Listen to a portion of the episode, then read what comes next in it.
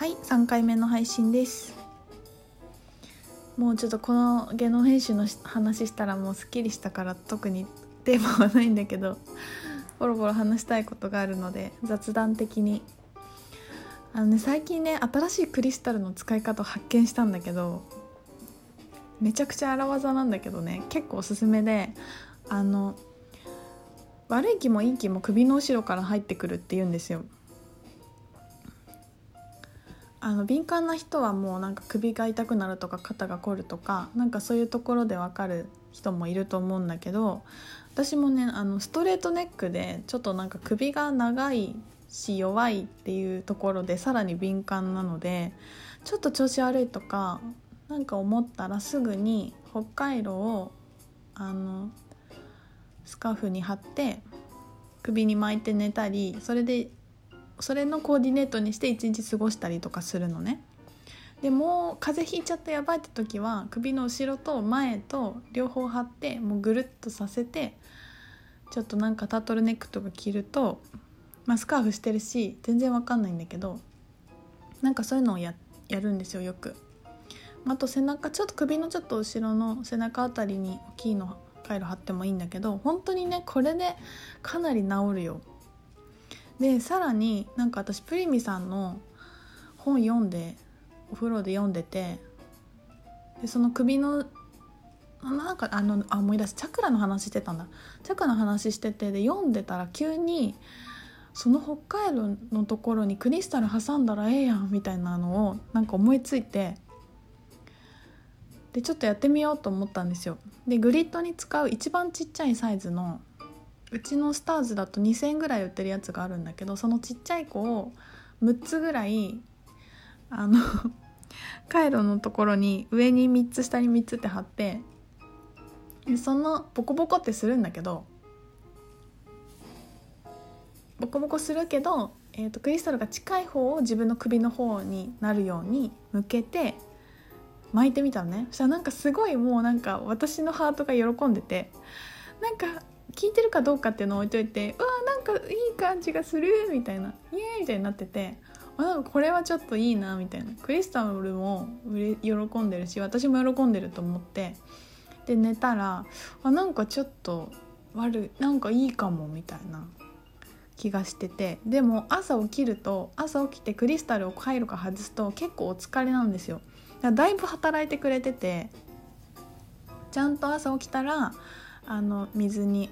水道水でいいので水流して浄化してあげるっていうのが欠かせないなとは思うんだけどそうでもクリスタルたちはね働きたいんですよね。あんでだし経験値を積むとそれこそ人間と同じようにどんどんパワーアップしていくので使ってほしいっていうのがあって使ってあげる使うと喜んでくれるすごく働いてることに喜びを感じてくれるのがすごくわかるんだけどそうそんなちょっと荒技なんだけどおすすめおすすめです。でスカーフないって人は普通になんかちょっと大判のたあのハンカチとかでも全然いいし50 52,3センチかけの正方形とかだと全然できるんじゃないかな。みんな体はそれぞれなんであれだけど。で私はあのシルクのスカーフが好きだからシルクに巻いてるんだけどおすすめです。やってみてください。セルフケアの技で1個。最近なんか私の母が石に興味を持ち始めて全然全然好き興味なさそうだったのにちょっとなんかあれが気になってるんだよねとかなんか父親があの単身赴任してるんでそこの家に浄化のために置いてあげたいみたいな話をしてたりとかしてなんかこう自然となんか興味を持ってくれていてなんか知らず知らず影響されてくれてちょっと面白いですね。うん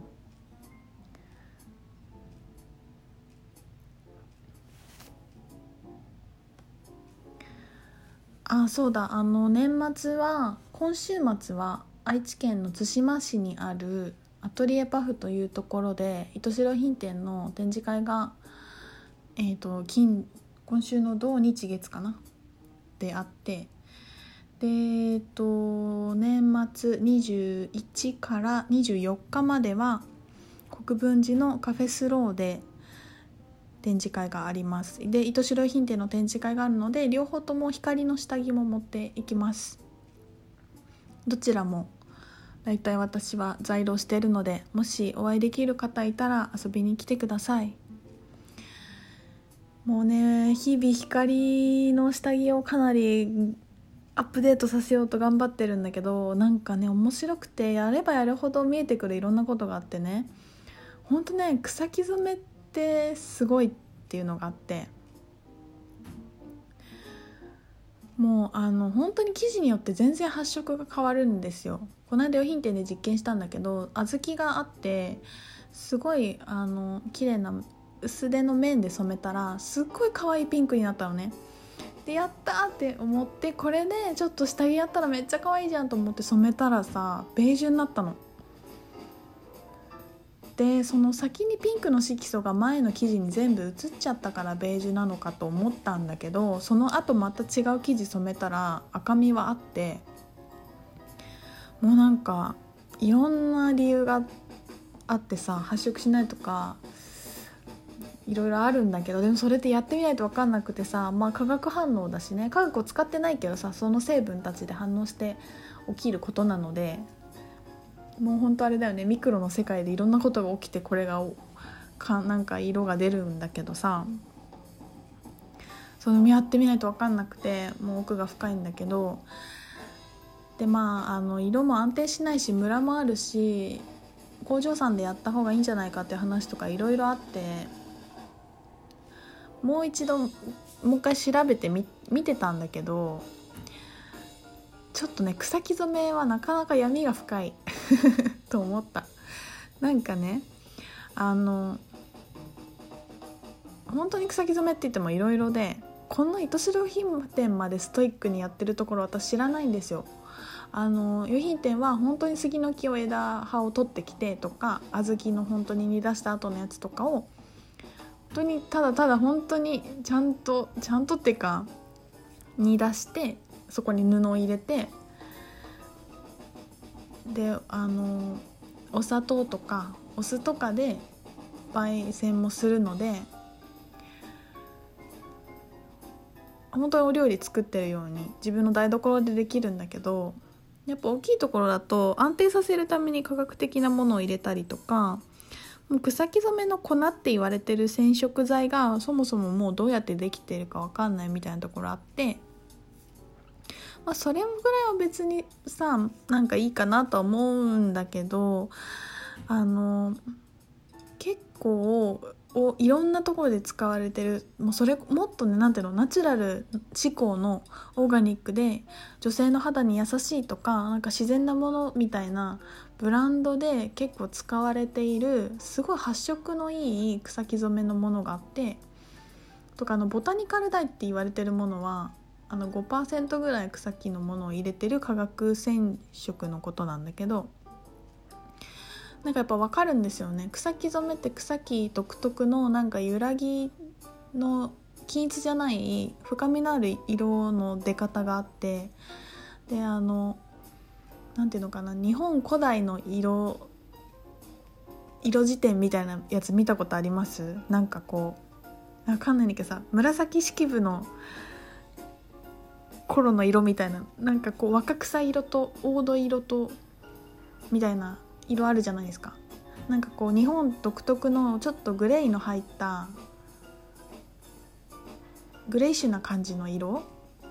パキッとしたビビットじゃない感じ。なんかああいう感じにやっぱ仕上がるんだよね。多分それはね日本の水質もあるし日本の草木を使うとやっぱ本当にああなってくるから面白いなと思うんだけど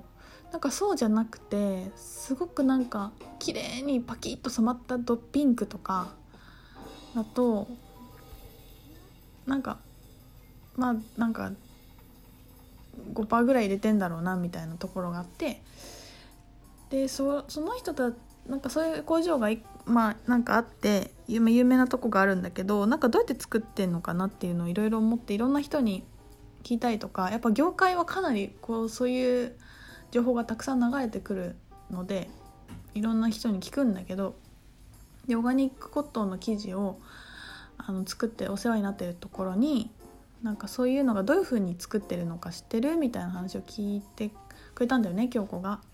そしたらさなんかあの基本作り方を絶対教えてくれなくて何の成分を作ってるか教えてくれないんですよみたいな。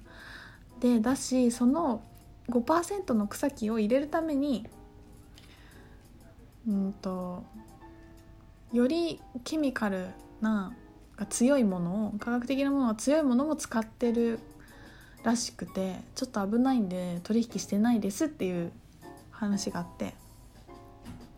でさそれが結構布ナプキンとか下着で普通に使われてるから怖っと思ってさ。だってアトピーとかで肌が弱い人とかってそういうのを草木染めとかを選んできっと探しているじゃない？それがさ普通の科学と何ら変わりないっていうのはさ